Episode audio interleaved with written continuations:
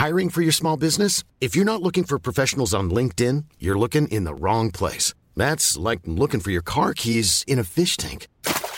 LinkedIn helps you hire professionals you can't find anywhere else, even those who aren't actively searching for a new job but might be open to the perfect role. In a given month, over 70% of LinkedIn users don't even visit other leading job sites. So start looking in the right place. With LinkedIn, you can hire professionals like a professional. Post your free job on linkedin.com slash people today.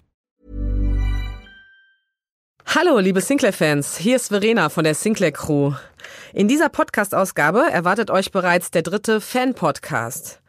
Vielen Dank an Georg Bruckmann, der diesen Beitrag erstellt hat. Das Highlight dieser Podcast-Folge ist ein ausführliches Interview mit Detlef Bierstedt alias Bill Connolly. Außerdem hat Georg eine eigene Kurzgeschichte geschrieben, die er euch vorträgt und mit zwei YouTubern über Heavy Metal, Dämonen und Berettas gesprochen. Habt ihr Lust, selbst auch einmal eine Podcast-Folge zu produzieren? Dann mailt uns an sinclair.lübbe.de. Wir freuen uns auch über Anregungen, Kritik und Lob. Ran an die Tasten und schreiben an sinclair.lübbe.de. Lübbe in dem Fall bitte mit UE schreiben. Und jetzt gute Unterhaltung mit dem dritten Fan-Podcast. Sie lauern in den Schatten, in den Tiefen der Finsternis, nähren sich von unserem Blut, unserer Angst, gieren nach unseren Seelen. Doch es gibt einen Mann, der sie aufhalten kann.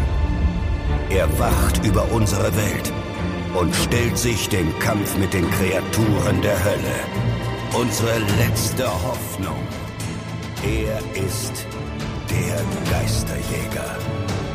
John Sinclair.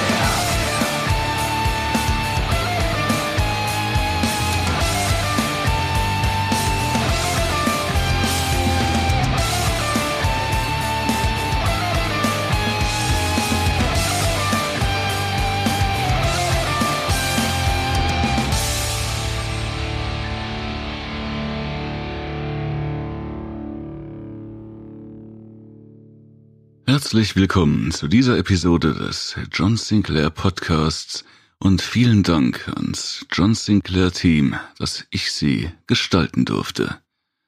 Was erwartet euch nun in dieser Folge? Zum einen haben wir als Gast mit dabei den Adrian vom YouTube-Kanal Tod gehört, der uns häppchenweise über Sinclair, Heavy Metal und Dämonen berichten wird. Weiterhin spreche ich mit Christoph vom YouTube-Kanal Bullet Tonic über die kultige Beretta 92 FS und die Herstellung und den Einsatz von Silberkugeln. Ich selbst habe für diesen Podcast die Kurzgeschichte Der Blick des Hexers verfasst. Das Kernstück dieser Episode jedoch ist ein Interview mit Detlef Bierstedt, dem Sprecher von Bill Connolly. Ich hatte nicht nur das große Glück, das Interview überhaupt führen zu dürfen. Herr Bierstedt war obendrein in Plauderlaune und gut aufgelegt, was mich zusätzlich gefreut hat. Mit ihm spreche ich über seine Arbeit für John Sinclair, die Sprecher- und Synchronarbeit im Allgemeinen und nicht zuletzt über Jack Reacher. Am Ende wird ein weiteres Experteninterview diese Episode abschließen. Es steht unter der etwas sperrigen Überschrift Verteidigung gegen dunkle Mächte für Normalbürger und nimmt ein, ja, es nimmt auf jeden Fall einen Verlauf. Beginnen wir jetzt also mit dem ersten Teil von Sinclair, Metal und Dämonen. Los geht es mit dem, was Adrian über Belphegor und Samael zu berichten weiß. In der Reihe Sinclair Academy taucht die moabitische Gottheit Belphegor direkt im ersten gleichnamigen Band der Serie auf. Baal Peor, worunter Belphegor in der Vulgata auftritt, steht vor allem im Altertum für Laster, Wollust bzw. jegliche schändliche Gotteslästerung. Ob das nun tatsächlich mit einem heidnischen Kult zu tun hat oder von den Autoren der Bibel maßlos übertrieben wurde, ist für die österreichische Band desselben Namens ziemlich unerheblich, denn diese Black Death Metal Truppe aus der Alten Republik, die im Kern aus den beiden ständigen Mitgliedern Serpent und Helmut besteht, steht wie keine andere Kapelle im düsteren Metal für wollüstige und okkult-erotische Motive. Ein Ruf, der ihnen vor allem durch Songs wie Blutsturm Erotica, Sexdiktator Lucifer oder Sado Messiah eingebracht wurde. Auch wenn sich ihre Werke in der Hauptsache um Tod und Teufel drehen, haben sie gerade in den letzten Jahren wenig dafür getan, um als familienfreundlich zu gelten. 1992 in Salzburg gegründet, bringt man es mittlerweile auf elf Platten und steht bei einem der größten Metal-Labels der Welt, namentlich Nuclear Blast, unter Vertrag. Das letzte Album Totenkult erschien 2017 und konnte gute Kritiken einfahren. Insgesamt gehört Belfegor zu den provokantesten Extrem-Metal-Bands im deutschsprachigen Raum, was etwa 2016 dazu geführt hat, dass man eine Russland-Tour komplett absagen musste, weil einzelne Shows gecancelt wurden und man sich tätlichen Angriffen von fanatischen Christen ausgesetzt sah. Ich möchte für den nächsten Vertreter nur kurz an die TV-Serie von John Sinclair erinnern, die im Jahr 2000 von RTL produziert wurde. Ja, ich weiß, die war schrecklich, allerdings taucht in der Folge Engelsgrab sehr prominent ein gewisser Samael auf. Dort handelt es sich um einen Höllenengel, welcher der Todfeind aller Schutzengel sein soll und sich das Ziel gesetzt hat, den Hochmut der Menschen zu bestrafen. In der Bibel hingegen ist es deutlich komplizierter. Dort ist das Gift Gottes, nichts anderes heißt Samael übersetzt, wahlweise Erzengel, wahlweise Mitstreiter des Satans. In der Metal-Welt ist Samael einer der Vorreiter des düsteren Metal und Wegbereiter für viele norwegische Ikonen, die auf den ersten beiden Alben der Band aufbauend, gemeint sind hier Worship Him und Blood Ritual, jeweils von 91 bzw. 1992, den Archetypen des modernen Black Metal zu erschaffen.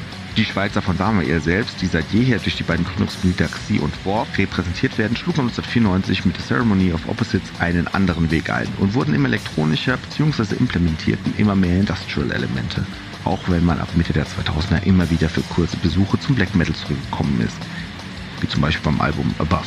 Das letzte Album, Hegemony von 2017, verbindet wiederum alle genannten Aspekte zu einem starken Mix und ist auf jeden Fall einen Durchlauf wert. Nun begeben wir uns ins Umfeld einer finsteren Burg, in der sich schreckliche Dinge abspielen. Viel Spaß mit Der Blick des Hexers. Ich sehe abwechselnd durch die Augen meiner kleinen Familie. Da ist der Schnelle, der Magere, die Fette und der Große. Mit ihnen halte ich alles am Laufen. Der Schnelle sorgt für Nahrung und der Magere passt auf sie auf. Er wird uns nichts wegfressen. Er ist glücklicherweise sehr genügsam. Die anderen beiden sorgen für Sicherheit. Auch die Schöne ist da, hier neben mir, aber durch ihre Augen kann ich nichts sehen. Muss ich auch nicht. Sie ist hier, bei mir. Alleine ihre Anwesenheit macht mir meine Aufgabe erträglich. Ihre alabasterfarbene Haut ist makellos. Beinahe könnte man meinen, dass sich das Licht der Kerzen auf ihr widerspiegelt. Katzenhaft räkelt sie sich auf meinem großen Bett, spielt mit einer Locke ihres schwarzen Haars und lächelt mich an. Sie ist unersättlich, so wie ich. Ihre Blicke locken mich und ich will der Einladung folgen. Aber die Pflicht geht vor. Das darf ich nie vergessen. Würde ich auch nicht. Ich habe meine Lektion gelernt. Der Gehorsam wurde mir ins Fleisch gebrannt und jeder kann das sehen. Aber das hat mich auch stark gemacht. Ich werfe einen Blick zur Schön hinüber. Sie räkelt sich, spreizt die Beine, berührt sich spielerisch und federleicht. Gleich, meine Schöne, gleich. Ich reiße meinen Blick los von ihrer verlockenden Mitte und ihren vollen Brüsten. Ihre Schönheit wird nie vergehen. Sie wird bleiben, was sie ist. Für immer. Kein Vergnügen ist ihr fremd. Sie ist wahrlich ein Geschenk. Aber noch nicht, noch nicht, meine Schöne, noch nicht mein höllisches Weib. Meine Pflicht geht vor. Mit einer Fokusgeste verdränge ich meine Erregung und sehe durch die Augen des Schnellen. Ich liebe seine Kraft, seinen muskulösen Leib, der ganz von dickem schwarzen Pelz bedeckt ist. Ich liebe alle mir anvertrauten Geschöpfe. Der Schnelle ist im Wald, ein paar Meilen von der Burg entfernt. Er hat Witterung aufgenommen. Ein Reh nur, aber immerhin. Als er ganz nah dran ist, geht er runter auf alle Viere. Das Tier wittert ihn durch den dichten Nebel hindurch, in dem Moment, in dem er springt, aber es hat keine Chance. Als sich seine Zähne in den Hals des Tieres graben und das erste Blut fließt, spüre ich seine wilde Lust, meiner eigenen nicht unähnlich. Er reißt sich ein großes Stück Fleisch aus der Flanke. Den Rest wird er zu uns bringen, damit auch wir zu essen haben. Aber nein. Er hebt die mächtige, bluttriefende Schnauze. Er wittert noch etwas. Er kennt den Geruch. Menschen, ein Pärchen, ganz in der Nähe. Sofort ist das Reh vergessen und das Jagdfieber flammt wieder auf. Ich genieße seine Eleganz und sein unerschütterliches Selbstbewusstsein, während er sich durch Bäume, Farne und Nebel an das Auto mit den beschlagenen Scheiben heranpirscht. Ich sehe, was er sieht, fühle, was er fühlt, bis zu einem gewissen Grad zumindest. Ich bin nicht wie er und ich bin nicht wie die anderen. Trotzdem sind wir eine Familie, vereint unter einem Zweck. Ich freue mich ebenso auf die frischen Menschen, wie er es tut. Er wird warten, bis das Auto aufhört zu wackeln und das Männchen kurze Zeit später herauskommen wird, um seine Blase zu leeren. Dann wird er zuschlagen. Mit etwas Glück wird das Weibchen dumm genug sein, nachzusehen, wo sein Partner bleibt, wenn seine Kehle zerbissen ist und sein Blut im Waldboden versickert. Der Schnelle hat das schon oft getan. Das Weibchen wird er nicht töten. Er wird es in die Burg bringen, zum Mageren. Wenn man sie lebendig einlagert, bleiben sie länger frisch. Ich freue mich auf das Gehirn, aber jetzt muss ich warten. Es fällt mir ebenso schwer wie dem Schnellen. Eine halbe Stunde später wird unsere Geduld belohnt. Der Junge riecht noch nach dem Sex, den er gerade hatte. Ein glücklicher, ein schneller Tod, der ihn jetzt in Form von messerscharfen Reißzähnen ereilt, während der Urin die Reste seines Samens aus ihm herausspült. Er begreift es nicht, und als er schreien will, ist es bereits zu spät. Sein Hals ist aufgerissen, sein Genick gebrochen. Der Schnelle gönnt sich einen Schluck Blut, bevor er sich der Frau zuwendet. Sie schreit und die hohe Frequenz tut dem Schnellen in den Ohren weh. Es macht ihn wütend und auch auf mich färbt seine Wut ab. Mit ihm vereint preschen wir beide gemeinsam auf das Auto zu, aus dem ihr jämmerliches Gezeter schallt. Sie denkt nicht einmal daran, die Tür zu schließen. Gleich wird er schneller. Nein, gleich werden wir. Was? Etwas stimmt nicht. Zwei fremde Witterungen ganz nah. Wir haben sie in unserem Rausch zu spät bemerkt. Dann Schüsse und greller Schmerz. Es kann nicht sein, denkt der Schnelle, denke ich. Wir sind verletzt, liegen nur einen halben Meter vom Auto und unserer schreienden Beute entfernt auf dem kühlen, weichen Waldboden. Zwei Männer tauchen aus dem Nebel heraus auf.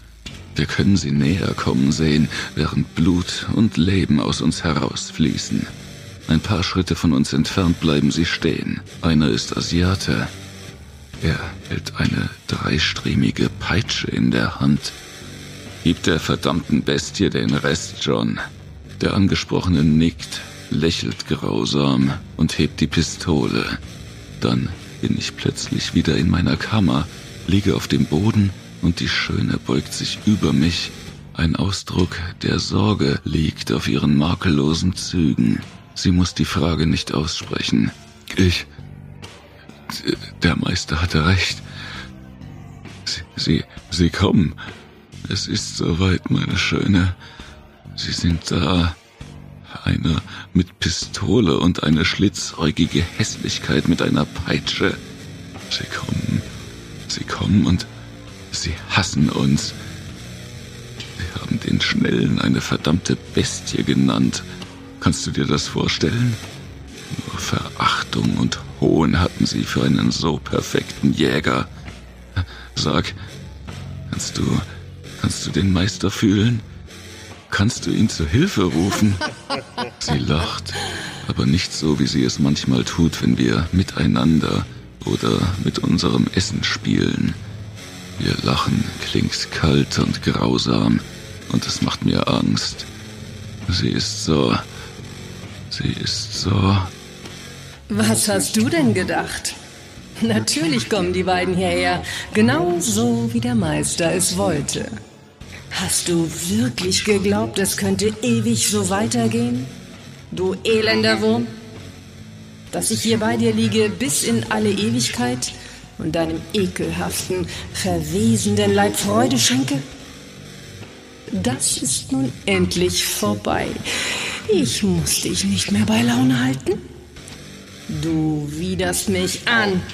Bäh, deine Schwäche, aber noch viel schlimmer ist deine Dummheit. Sie haben den Köder des Meisters geschluckt, genau wie du. Wenn Sie hier sind, kann der Meister in London ungehindert sein Werk verrichten und... Aber das brauchst du nicht zu verstehen. Meine Aufgabe hier ist getan. Viel Vergnügen mit den Geisterjägern. Wieder lacht sie. Ihr wunderschöner Körper wird durchsichtig, löst sich immer weiter auf, ihre Umrisse verschwinden, sie wird zu einer Wolke, zu Dunst, und dann ist sie weg.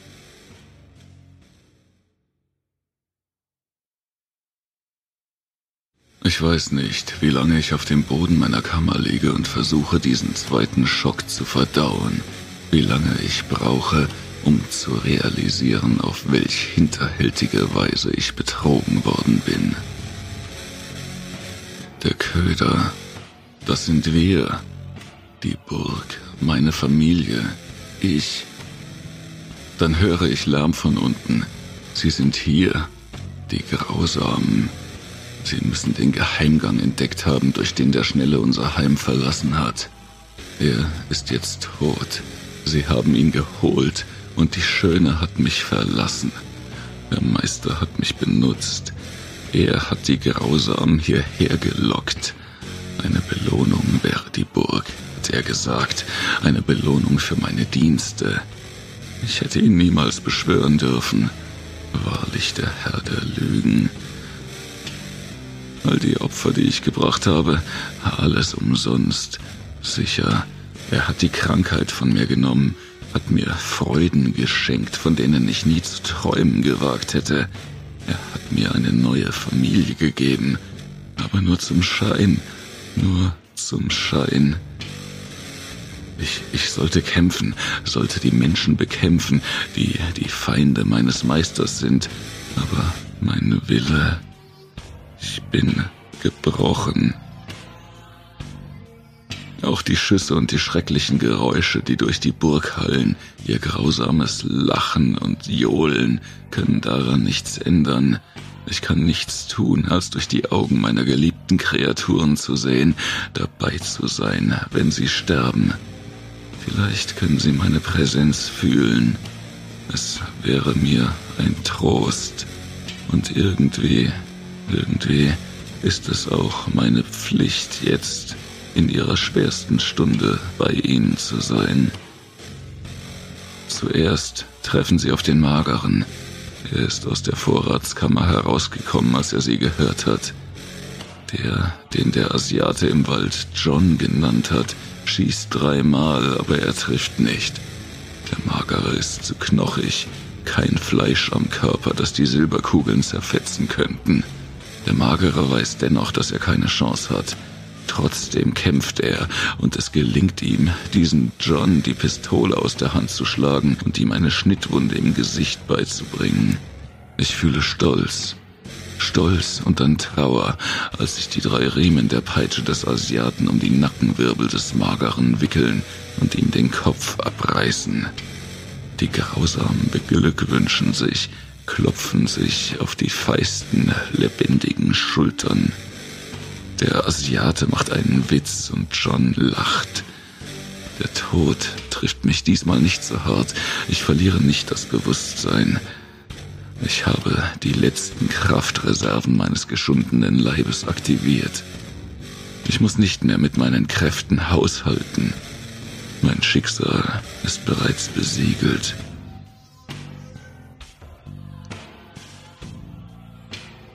Die Grausamen gehen weiter. Die Fette und der Große sind unzertrennlich. Sie gehen gemeinsam gegen die beiden Eindringlinge vor. Sie stellen sich ihnen in der großen Halle direkt vor der Treppe, die nach oben in meine Kammer führt. Abwechselnd sehe ich durch ihre Augen, fühle, was sie fühlen. Ihren Widerstandsgeist, ihre Tapferkeit, die die Angst zurückdrängt. Für eine Sekunde glaube ich fast, dass sie eine Chance haben. Dann zieht der grausame John ein Kreuz hervor. Sein gleißendes Leuchten brennt in den Augen, frisst sich ins Mark der Fetten und ihr Schreien ist schrecklich. Dann schießt er und die Silberkugeln zerreißen faulige Organe und zertrümmern aufgeweichte Knochen. Die Fette ist nicht mehr, und auch der Große, durch dessen Augen ich jetzt sehe, schreit vor Wut und Angst und Schmerz. Und ich, ich fühle mit ihm, fühle, wie auch er vom Licht verbrannt wird, wie auch er von den Grausamen niedergemacht wird. John schießt schlecht, sicher zieht er es zu seinem Vergnügen in die Länge. Dann wird der Schädel des Großen von einer letzten Kugel zerschmettert und ich bin allein in meiner Kammer. Ich höre, wie die Grausamen die Treppe ersteigen. Wieder lachen sie, wieder machen sie ihre Witze, verspotten meine Familie, ziehen sie in den Dreck, machen ihre Heldentode obszön. Was wissen Sie schon über die Wunder der Nacht? Was wissen Sie? Für Sie sind wir nur Höllen gezüchtet, das man ausrotten muss. Was wissen Sie schon von der Schönheit, die hinter dem Hässlichen liegt? Sie werden von diesem Tag erzählen und andere Menschen werden zuhören und ihnen applaudieren, geistlos, ahnungslos. Vielleicht wird sie sogar jemand aufschreiben, die Gräueltaten, die sich heute abgespielt haben, hier in meiner Burg. Aber zuerst, zuerst werden sie zu mir kommen. Mein einziger Trost ist, dass der Meister auch sie hereingelegt hat. Sie öffnen die Tür. Ich bin bereit. So viel also dazu. Ich hoffe, die kleine Story hat euch Spaß gemacht. An dieser Stelle meinen Dank an Britt Newson, die Stimme der Schönen. Zeit für eine weitere Runde Sinclair, Metal und Dämonen. Was also hat Angela Gossow mit John Sinclair zu tun? Ich glaube, Asmodes muss ich einem John Sinclair-Fan nicht mehr vorstellen. Der erste Überdämon, der Boxbeinige, der Satan. Er wandelt seine Gestalt und kann sowohl als Mensch als auch in anderen Formen erscheinen. Die Bezeichnung kommt natürlich aus der Mythologie des Nahen Ostens. Dort verkörpert er das Böse, die Wollust, den Zorn und die Habgier. Er taucht auch schon in der Zarathustra-Mythologie auf und auch im Alten Testament findet man ihn, wo er Menschen heimsucht und nur durch den Rat von Erzengeln gebannt werden kann. Unter Asmodes selbst findet man, um ganz ehrlich zu sein, keine relevanten Metal-Kapellen. Es gibt eine bayerische Black Metal Band, die unter diesem Namen 1994 in Erscheinung getreten ist und sich dann wieder aufgelöst hat. Bereits einige Jahre davor hat sich in Hamburg eine Thrash Metal Band formiert, die ebenfalls diesen Namen trug und die neben einigen Demos sogar 1993 ein Album veröffentlicht hat. Das hört auf den klangvollen Namen Fahr zur Hölle Fleischmütze. Mehr findet man allerdings nicht. Wandelt man den Namen jedoch etwas ab und sucht nach Asmodeus, dann findet man etwa 14 Bands, die auf diese Bezeichnung hören. Aber lediglich eine Truppe ist wirklich erwähnenswert. Gemeint ist die progressive Thrash Metal Band Asmodeus aus Tschechien. Die tragen ihren Banner auch schon seit 32 Jahren und haben in dieser Zeit acht Alben und einige Demos veröffentlicht. Der Vollständigkeit halber sei erwähnt, dass auch Evoken, die US-Pioniere des Funeral Doom Metals, das ist mega langsamer Doom Metal mit Growls und äh, verschiedenen Death Metal Elementen, nur so am Rande, zwischen 1993 und 94 auch den Namen Asmodeus begleitet haben. Unter diesem Banner haben sie aber nie wirklich etwas veröffentlicht, weswegen das immer auch nur eine Randnotiz in der Bandbiografie geblieben ist. Dennoch muss sich der Höllenfürst jetzt nicht grämen. Es gibt unzählige Gruppen, die nach anderen Beinamen von ihm benannt wurden. Wie jetzt etwa die englischen Heavy Metal Urgesteine von Satan oder die alteingesessenen Black Thrasher von Antichrist aus Mainz. Wenn wir über Asmodes reden, dann dürfen wir auch seine Tochter Asmodina nicht vergessen. Im Gegensatz zu den bisherigen Wesen ist sie ein exklusiver Charakter aus dem John Sinclair-Universum. Das ist jedoch kein Grund, dass es keine Metalband geben sollte, die auch so heißt. Es gibt sogar drei Kapellen, die diesen Namen tragen und eine davon kommt sogar aus dem fernen Brasilien. Ich möchte allerdings vor allem über die rheinländischen Death Metaller von Asmodina reden. Den einigen Hörern dürfte der Name der Frontfrau etwas sagen. Angela Gosso, die fast die gesamte Existenz der Band mitgeprägt hat, sollte nach einem weiteren Gastspiel bei der Band Mistreats die 2000er Jahre von Arch Enemy maßgeblich mitgestalten. Sie machte nicht nur diese schwedische Melodic Death Metal Band weltbekannt, ich meine, damals waren Frauen am Mikrofon, die rumkrollen, immer noch etwas Besonderes, sondern half auch mit, dass Frauen als Metal-Musikerinnen generell mehr ernst genommen wurden. Seit 2011 ist sie selbst nicht mehr musikalisch aktiv und kümmert sich vor allen Dingen hinter den Kulissen mit ihrer Managementfirma Runes Cult um die Geschicke ihrer alten Band Arch Enemy. Außerdem hat sie Erfahrung als Lehrerin für Extrem-Metal-Gesang und ist ein gern gebuchter Interviewpartner, wenn es um eine weibliche Sicht auf die Metal-Szene geht. Ihre Karriere im Death Metal hat sie aber trotz allem bei Asmodina Anfang der 90er mit gerade einmal 17 Jahren begonnen.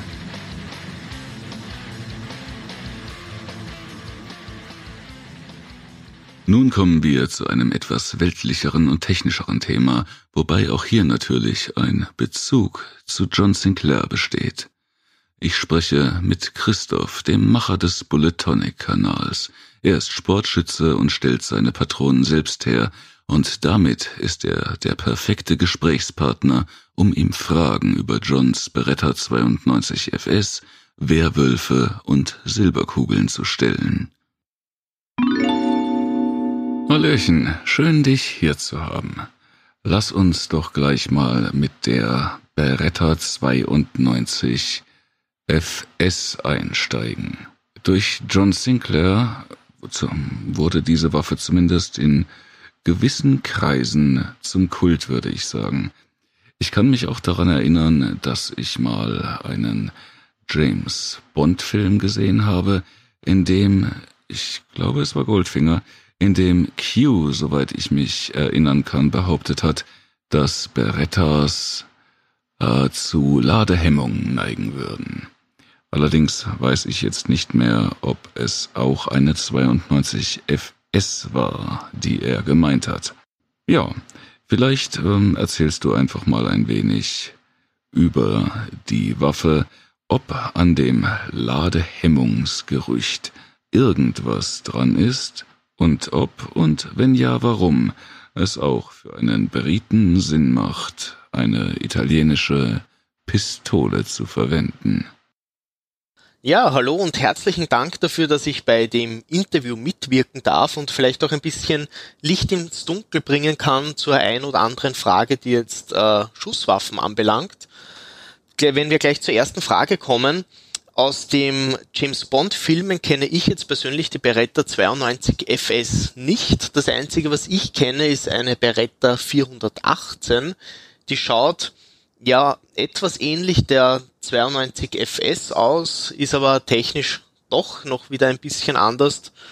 Und ja, aber wenn wir vielleicht prinzipiell über die Beretta 92 FS sprechen, ist das eine Selbstladepistole im Kaliber 9x19, beziehungsweise 9x19 wird auch 9 äh, mm Para oder 9 Para, 9 mm Luger genannt. Da gibt es zahlreiche verschiedene Ausdrücke für ein und dasselbe äh, Kaliber.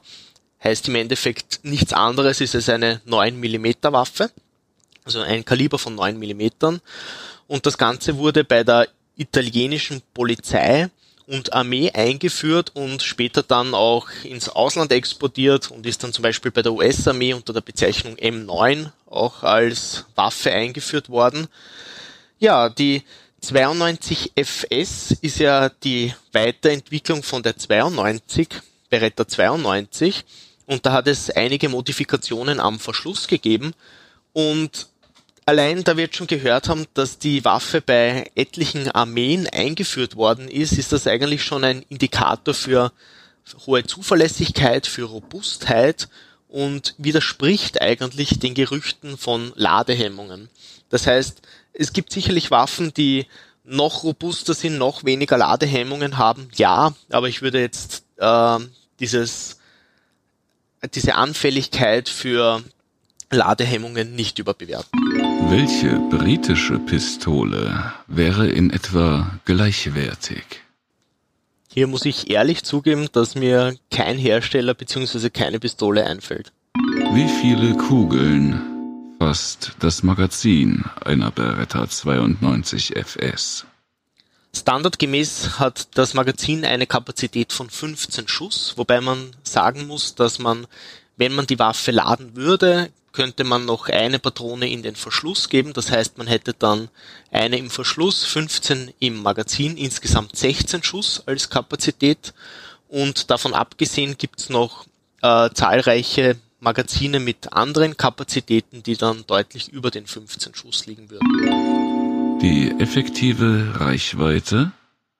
Ja, das mit der effektiven Einsatzreichweite ist so pauschal gar nicht so einfach zu beantworten, denn das hängt von sehr vielen Faktoren ab.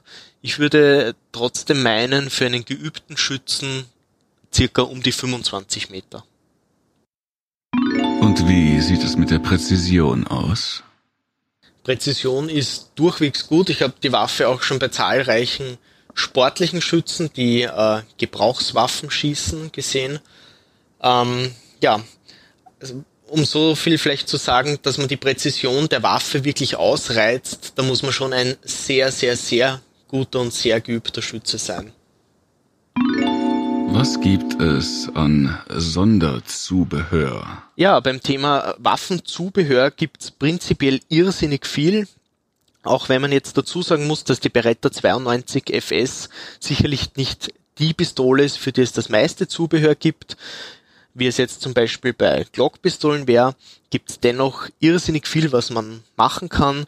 Das reicht von, was mir jetzt spontan einfällt, Lichtlasermodulen, Infrarotlicht, Infrarotlasermodulen, verschiedene Visierungen, Kimmekorn, Schalldämpfer, verschiedene Holster zum Führen der Waffe oder zum Transportieren der Waffe. Also man sieht, es gibt kaum etwas, was es nicht gibt. Welches Sonderzubehör könnte für einen Geisterjäger wie John Sinclair nützlich sein? Ja, ich glaube, für einen Geisterjäger ist das Essentiellste einmal ein gutes Holster zu haben, um die Waffe einfach gut transportieren zu können. Dann würde ich gleich noch ein Holster für Zusatzmagazine verwenden. Zumindest zwei, das heißt eines in der Waffe, zwei zusätzliche Magazine noch am Gürtel neben der Waffe dann auf der Waffe selbst ein Lichtlasermodul. Das ist ein Gerät, das auf der Waffe montiert wird, wo man dann einerseits Licht wie aus einer Taschenlampe hätte, andererseits einen Laser. Das Ganze kann dann umgeschalten werden auf Infrarotlicht beziehungsweise auch Infrarotlaser. Und ja, einen Schalldämpfer würde ich auch noch nehmen. Ich glaube, das ist dann das Essentielle für die Geisterjagd. Okay, dann kommen wir jetzt mal zu den Silberkugeln, die im John Sinclair Universum im Kloster St. Patrick von Pater Ignatius hergestellt werden. Zum äh, Selbstherstellen von Geschossen braucht man meines Wissens die Hülse, die Zündplättchen, eine Treibladung, also am Ende Sprengstoff, sag ich mal, und das eigentliche Geschoss. Und wahrscheinlich auch bestimmte Werkzeuge. Vielleicht magst du einfach mal ein wenig erzählen, wie das im groben funktioniert. Ja, prinzipiell brauche ich überhaupt nicht viele Sachen zum Herstellen von Patronen, denn eine Patrone ist relativ simpel aufgebaut. Ich brauche einerseits die Hülse, dann ein Zündhütchen, da erkläre ich später noch, was das macht, dann das Pulver und dann die Silberkugeln. Wobei man hier sagen muss, dass Silberkugeln in der Praxis oder Realität nicht verwendet werden. In der Realität werden hauptsächlich Bleigeschosse verwendet mit den verschiedensten Ummantelungen. Es gibt auch verschiedene Spezialsachen ohne Blei, aber Silber ist eigentlich nie dabei.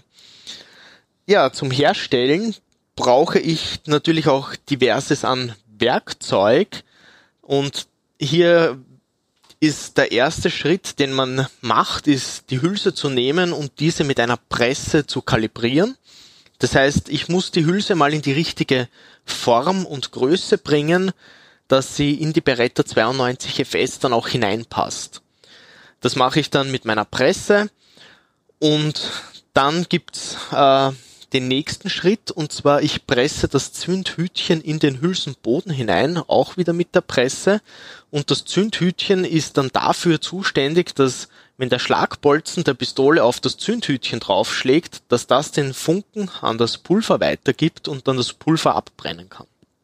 Das heißt, wir haben die Hülse in das richtige Maß gebracht, wir haben das Zündhütchen hineingepresst, wir haben in einem Zwischenschritt dann auch noch oben den Hülsenmund ein bisschen äh, erweitert, dass wir dann das Geschoss schön hineinsetzen können.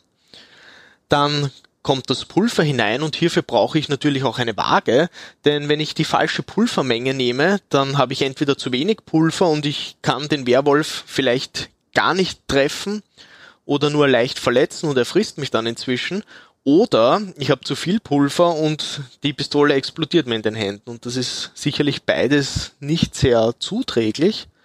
Drum mit der Waage das Pulver abgewogen, in der richtigen Menge in die Patrone, in die Hülse hineingegeben.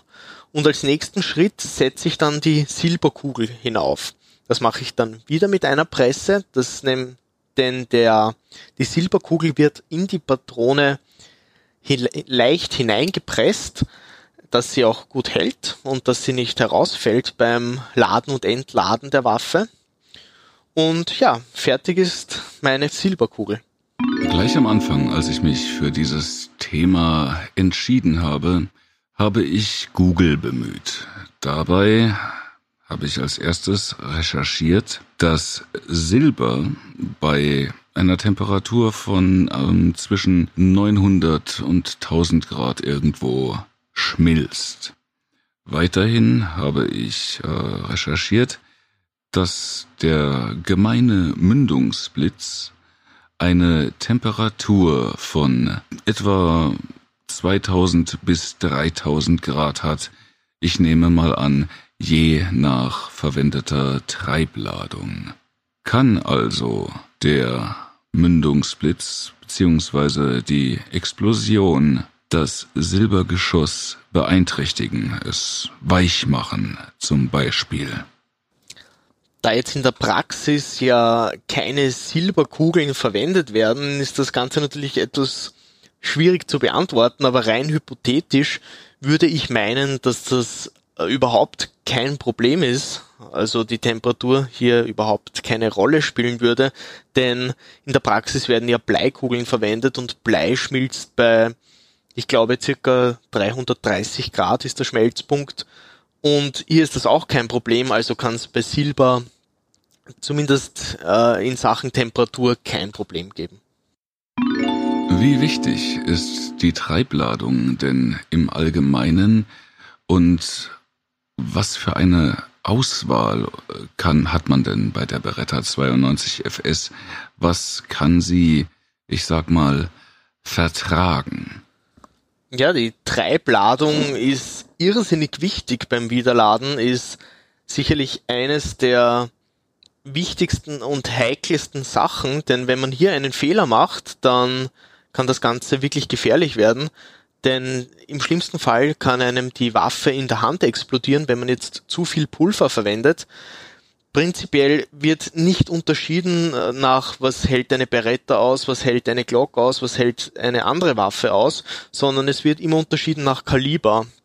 Das heißt, ich habe bei der Beretta 92 FS das Kaliber 9 mm Para und dann gibt's hier äh, je nach Pulver, das ich verwende, immer ein Minimal und ein, ein, ein Minimum und ein Maximum an Pulver, das ich hier verwenden kann. Prinzipiell zu Pulvern gibt's hier irrsinnig viel und da wird's dann auch wirklich komplex. Es gibt eher langsamer abbrennende Pulver, es gibt eher schnell abbrennendere Pulver und da äh, wird dann, also da beginnt Wiederladen dann wirklich eine Wissenschaft zu werden. Prinzipiell oder einfach gesagt, um hier jetzt nicht den Rahmen zu sprengen, äh, ist ja, die Treibladung ist irrsinnig wichtig und ist essentiell, diese sauber und richtig zu treffen, denn wenn ich zu viel Pulver habe, ist mein Gasdruck zu hoch und wie gesagt, dann explodiert mir die Waffe. Oder wenn ich zu wenig Pulver drin habe, dann treffe ich den Werwolf nicht und er frisst mich zum Beispiel auf, was jetzt auch nicht ideal wäre. Und je nach Pulverart bzw. Hersteller gibt es hier verschiedene Mengen und das Ganze, darum werden von Herstellern auch äh, Ladedaten veröffentlicht und an die muss man sich wirklich ganz strikt halten. Was für Geschosse oder Projektile sind denn für eine Beretta 92 FS denkbar? Massives Silber dürfte ja relativ weich sein. Nun sind wir alle beide keine Werwolf-Experten, aber welcher Aufbau eines Projektils würde denn, ich sag mal, am meisten Silber mit dem Gewebe eines Werwolfes in Berührung bringen? Welches würde der aller Wahrscheinlichkeit nach am tiefsten eindringen? Ja, eine sehr schwer zu beantwortende Frage, da es ja das so in der Praxis nicht gibt, dass man ein, eine Silberkugel hat. Ich würde vermutlich die Silberkugel ein bisschen tunen und mit einem Bleikern versehen. Einfach aus dem Grund, dass das Silber noch besser im Werwolf aufpilzt und jetzt nicht durchwandern würde. Bin mir nicht sicher, ob das Silber sich so verformt, dass es im Werwolf stecken bleibt, unter Anführungszeichen, sondern vielleicht auch beim Anschuss durchgehen könnte. Darum würde ich einen Bleikern machen mit Silber, äh, Teilummantelung und das Ganze noch in der Form, äh, wie es bei manchen Jagdmunitionen ist, dass sich das Ganze im Werwolfkörper zerlegt. Das sind so Teilzerlegungsgeschosse. Äh, Denn so hätte man vermutlich die größte Fläche an Silber, die man im Werwolf verteilen könnte. Dazu, falls du es nicht schon erwähnt hast, wie sehen denn die Wundkanäle der verschiedenen Projektilarten aus? Wie ist die sogenannte Mannstoppwirkung? Ja, zu den Wundkanälen prinzipiell kann man sagen, wenn man das wieder ein bisschen mit der Praxis verknüpft, gibt's in der Praxis zwei große Arten von Projekt Geschossformen, auch wenn es viel mehr gibt, aber zwei große kann man unterteilen. Das eine sind Vollmantelgeschosse, das andere sind Teilmantelgeschosse. Vollmantelgeschosse sind, wie der Name sagt, ist das Blei komplett ummantelt. Und bei Teilmantelgeschossen ist ein Teil vom Blei äh, sichtbar. Das hat den Grund, bei einem Vollmantelgeschoss habe ich äh, kein oder eine sehr geringe Mannstoppwirkung, da mir das Projektil durch den Werwolf durchgehen würde. Das wird ziemlich sicher durchschießen. Bei einem Teilmantelgeschoss, das sind auch die Geschosse, die bei der Jagd verwendet werden, ähm, deformiert sich das Blei derartig stark, dass es die ganze Energie an den Werwolf in diesem Fall abgeben würde und mit, also es kann auch sein, dass es durchschießt, aber es gibt einfach viel mehr Energie ab, beziehungsweise wenn man noch speziellere Formen hätte, äh, wo das Ganze, wie schon vorher gesagt, äh, mehr aufpilzt, wird noch mehr Energie an den Werwolf abgegeben und dann würde er gar nicht durchschossen werden. Und so hätte man dann, äh, wie auch vorher schon erwähnt, die größte Silberfläche im, im Werwolf verteilt. Jetzt mal eine Frage, bei der man ein wenig hypothetischer arbeiten kann. Ein Wolf hat Spitzengeschwindigkeiten zwischen 50 und 60 kmh. Sagen wir also 55. Ein Mensch hat eine Spitzengeschwindigkeit von 45 kmh. Wenn man die Spezies jetzt mischt, kommt man dadurch auf einen Durchschnitt von 50 kmh, was in etwa 13 Metern pro Sekunde entspricht.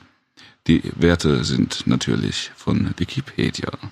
So, wenn man jetzt also in 25 Metern Abstand auf einen Werwolf aufmerksam wird, hätte man zwei Sekunden, um die Waffe zu ziehen und zu schießen, bevor man von ihm erreicht und wahrscheinlich auch zerfleischt werden würde. Wie oft könnte ein geübter Schütze in dieser Zeit feuern? Und wie gut wären seine Chancen auch tatsächlich zu treffen? Ja, schwierige Frage. In zwei Sekunden, je nachdem, fünf, sechs, sieben Schuss kann man durchaus aus einer Beretta hinausbringen, wenn man geübt ist. Inwiefern man dann trifft, ist eine andere Sache. Ein, zwei Schuss wären vermutlich schon am Werwolf oben. Den, der Rest würde wahrscheinlich dann in der Landschaft verteilt sein. Könnte man also sagen, es wäre wünschenswert, ähm, die Beretta auf vollautomatisches Feuer umrüsten zu können? Und wäre es möglich? Aus meiner Sicht ist es nicht sinnvoll, äh, eine Beretta auf Vollautomatik umzubauen. Ich meine, davon abgesehen, dass das nicht erlaubt ist und man auch nicht weiß oder ich nicht sagen kann, ob es überhaupt technisch möglich wäre, wäre es aus meiner Sicht nicht sinnvoll. Einfach aus dem Grund, da es noch immer, da es noch immer besser ist, äh, zu versuchen, so gut und langsam unter Anführungszeichen, wie es geht, den Werwolf anzuvisieren und wirklich äh, gezielte Schüsse abzugeben, als jetzt da mit einer vollautomatischen Beretta unter Anführungszeichen durch die Landschaft zu ballern. Ja, vielen Dank an Christoph vom Bulletone-Kanal. Vermutlich könnt ihr bereits vorhersehen, was jetzt kommt. Richtig. Sinclair, Metal und Dämonen, diesmal mit Wissenswertem über Baphomet und Fenris. Der Dämon Baphomet hat besonders in Hefttiteln der Romanserie John Sinclair immer wieder seinen Niederschlag gefunden. Historisch gesehen ist dieser höllische Steinbock aber vor allem einer der beliebtesten Darstellungsformen des Teufels an sich. Ziegenbart, Flügel, Boxbeine, lange Hörner und Pentagramm auf der Stirn. So stellen sich auch heute noch viele Leute den Satan vor. Im Mittelalter wurde der Baphomet aber vor allem dazu benutzt, um sich der elenden Tempelritter zu entledigen, als man sie nicht mehr brauchte. Verhaften, foltern und sie dazu bringen, zu gestehen, dass sie einen Götzen namens Baphomet anbeten. Fertig ist die Anklage wegen Ketzerei. Ach, die katholische Kirche, man muss sie einfach lieben. Im Metal wiederum gibt es etwa 30 Bands, die Baphomet heißen oder den Dämon zumindest als Namensbestandteil führen. Wichtig sind aber auch hier eigentlich nur zwei. Eine davon besteht aus fünf amerikanischen Death Metallern, die sich 1987 in New Jersey zusammenfanden, bis 92 den Banner Baphomet trugen und in dieser Form zwei Alben herausbrachten. Sie benannten sich zeitweise in Banished um, weil es auch in Deutschland eine Band gab, die äh, Baphomet hieß und in etwa dem gleichen Zeitraum auch einige Death Metal Alben veröffentlicht hat. Die deutschen Namensvetter haben aber irgendwann das Handtuch geworfen, weswegen die Kollegen aus Buffalo wieder Baphomet heißen durften und das neue Material, das sie in den letzten Jahren herausgebracht haben, auch unter der alten Bezeichnung wieder herausbringen konnten. Am vertrautesten ist den meisten Black Metal Fans, vor allem hier in Deutschland, der Begriff Baphomet, jedoch durch den gleichnamigen Song der Black Metal Band Dark Fortress der sich mittlerweile zu einem kleinen Überhit im Set der Landshuter gemausert hat und von vielen Fans bei jedem Konzert frenetisch abgefeiert wird. Fenris taucht als Götterwolf nicht nur bei John Sinclair auf, sondern ist auch der bekannte Sohn Lokis, der bei Ragnarök der germanischen Götterdämmerung Asen verschlingen und das Schicksal der Welt besiegeln wird. Natürlich findet so ein Wesen ganz besonders in einer Subkultur seine Daseinsberechtigung, die äußerst affin für nordische Mythen und Heldensagen ist. Deswegen gibt es auch haufenweise Bands, die Fenris, Fenrir oder so ähnlich heißen. Ehrlicherweise besitzt aber keine davon auch nur ansatzweise ausreichende Popularität, um hier erwähnt zu werden. Es gibt jedoch einen Musiker aus Norwegen, der zwar bürgerlich nur Gylve Nagel heißt, aber den meisten unter seinem Pseudonym Fenris besser bekannt sein dürfte. Der 47-jährige Osloer gehört zum inneren Zirkel, der Anfang der 90er Jahre den Black Metal in seiner modernen Form aus der Taufe gehoben hat. Mit seinem Freund Nocturno Culto hat er das Duo Dark Throne gegründet und vor allem mit den beiden Alben A Place in the Northern Sky und Under a Funeral Moon den norwegischen Schwarzmetall neu definiert. Seit weit über 20 Jahren tritt das Gespann nicht mehr live auf und veröffentlicht aber in schöner Regelmäßigkeit immer wieder frische Alben, die den Sound der Truppe schon mehrfach von Grund auf umgekrempelt haben. Gerade ist das 18. Album Old Star erschienen, womit man mal wieder alle Erwartungen konterkariert hat und dennoch von der Szene dafür gefeiert wird. Jetzt, und darüber bin ich wirklich sehr, sehr glücklich, folgt das Interview mit Detlef Bierstedt.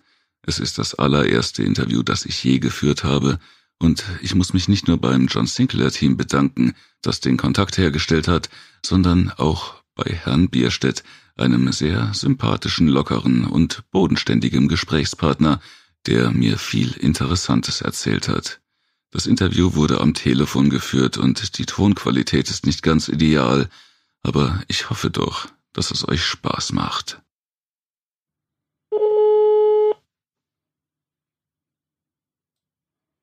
Jo, Bierstedt. Ja, Herr Bierstedt, erstmal danke, dass ich Sie interviewen darf für den John Sinclair Podcast. Hm, gerne.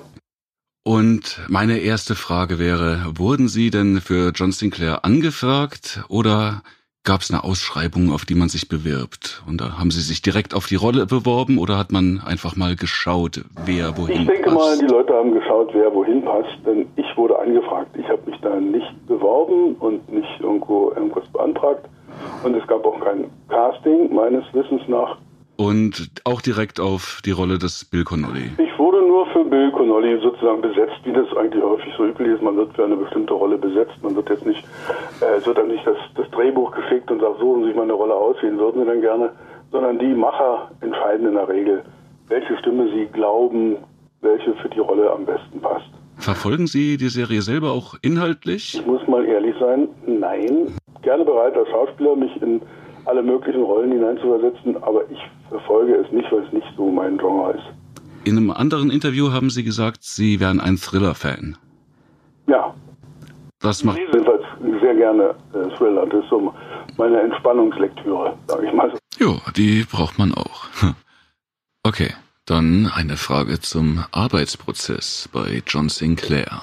Wie viel Freiheiten haben Sie denn beim Sprechen oder wie, wie stark greift die Regie denn ein? Die, die Regie greift insofern ein, dass sie, da wir alle einzeln aufgenommen werden, äh, muss sie ja diesen ganzen Dialog zusammenbringen.